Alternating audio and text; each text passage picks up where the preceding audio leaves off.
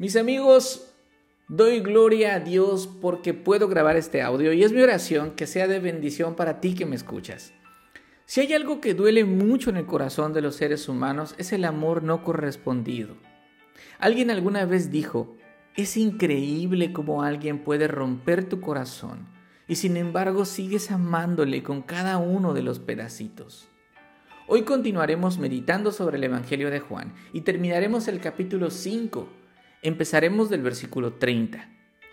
En el episodio anterior vimos todas las afirmaciones de que Jesús es Dios. Esto había provocado un cortocircuito en el cerebro de los judíos. ¿Cómo es posible que este carpintero se declare igual a Dios? ¿Cómo es posible que 30 años ha vivido en medio de nosotros y jamás le vimos hacer nada? Y Jesús les dice, yo no puedo hacer nada por iniciativa mía, yo no busco mi voluntad, sino la voluntad del que me envió. Versículo 30. En pocas palabras, si dije que soy Dios, es porque es verdad. Pero si mis palabras no les son suficientes, ¿no escucharon el testimonio de Juan el Bautista a quienes le tienen un respeto como profeta? Él ha dicho que soy el Hijo de Dios, el Cordero de Dios que quita el pecado del mundo. Y él puede decir esto porque personalmente vio cómo el Espíritu Santo descendió sobre mí. Y ustedes mandaron a investigarme. Y él les dijo toda la verdad, pero no le creyeron y lo rechazaron. Mi testimonio es más grande que el de Juan, y se los digo para que ustedes puedan ser salvos de la ira de Dios. Versículo 34. Juan era como una lámpara en la cual ustedes se gozaron por un tiempo, pero yo soy mayor que Juan, porque yo no soy una lámpara, sino la fuente de luz. A una lámpara se le acaba el aceite, se apaga, pero la luz es infinita. Dios es luz, yo soy luz, por eso mis palabras son mayores que las de Juan. Pero bueno, si mis palabras no les son suficientes, y las palabras de Juan no les son suficientes, entonces miren mis obras, porque a Juan le respetan como profeta y no hizo ningún milagro. En cambio, los milagros que yo hago dan testimonio de mí, de que el Padre me ha enviado. Versículo 36. Y a pesar de ser testigos de todo el amor que tengo por ustedes, me siguen rechazando. El Padre que me envió ha dado testimonio de mí.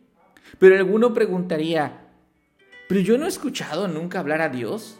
¿Estará en nuestras cabezas o rugirá como truenos en el cielo? Y Jesús les dice, es cierto que nunca has oído su voz, ni conoces su apariencia, pero en tus manos tienes las escrituras y no las has leído y no las quieres leer. Ahí está la voz de Dios.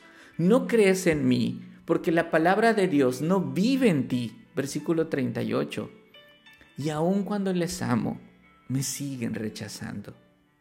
Entonces Jesús les llama fuertemente la atención y a pesar de que lo querían matar, con toda autoridad les dice, abran esos rollos, examinen las escrituras, porque en ellas encontrarán la vida eterna y se darán cuenta que desde Génesis la Biblia habla de mí.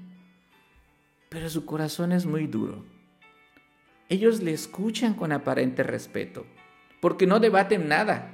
Y sé que no debatieron nada, porque si miras toda esta sección está marcada en color rojo, en muchas Biblias, porque son palabras del Señor Jesús. Por eso les dice, yo no recibo gloria de ustedes los hombres, yo no quiero su falso respeto, yo no quiero su hipocresía. A ustedes ya los conozco y yo sé que el amor de Dios no mora en ustedes. Jesús les dice, yo vengo en el nombre de Dios y ustedes me rechazan. Pero si viniera otro cualquiera, no enviado de Dios, y dijera yo soy el Mesías, le creerían ciegamente. La historia, mis amigos, confirma las palabras de Jesús, pues solo en los primeros siglos hubo hasta 66 falsos Mesías, según algunos historiadores judíos.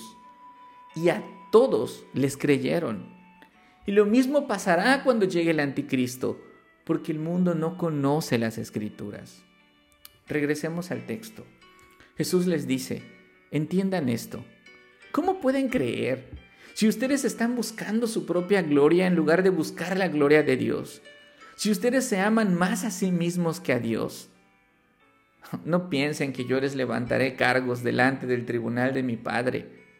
Será Moisés en quien ustedes han puesto toda su esperanza. Dice Santiago en su carta a los judíos, Santiago 2.10, porque cualquiera que guarda toda la ley, pero tropieza en un punto, se ha hecho culpable de todos. Lo que Jesús dice es, ustedes no pueden salvarse por sus propias obras. Lo que les enseñó Moisés es que ustedes necesitan un Salvador, y es quien les habla, y es quien les ama. Si tan solo creyeran a Moisés, creerían en mí. ¿Acaso no fue el que, el que dijo, un profeta de en medio de ti y de tus hermanos como yo levantará el Señor tu Dios, a él oirán? Pero no le oían. Entonces, si no creen en las escrituras, ¿cómo creerán en mis palabras? Así termina la sección. Y la enseñanza es clara. Quien rechaza la palabra de Dios, rechaza el amor de Dios y no le quedará más que enfrentar el juicio eterno. Así como una esposa infiel traiciona y abandona a su marido a pesar de que su marido la ama profundamente, así también tú le has dado la espalda a Dios y en lugar de corresponder a su amor, has decidido comportarte como una ramera desvergonzada en busca de un salario o de tu propio placer. Eso no lo sé.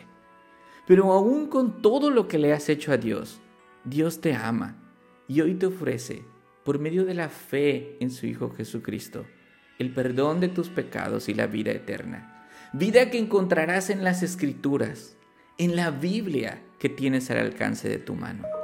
No la rechaces. Acompáñame a orar. Dios mío, tú sabes que durante años estuve ciego y sordo no quería ver, no quería oír. Huía de ti porque sabía que mis obras eran malas. Hoy te pido, mi Señor, que expongas mi pecado, que me permitas apreciar tu amor y no rechazarte más. Yo no quiero serte infiel.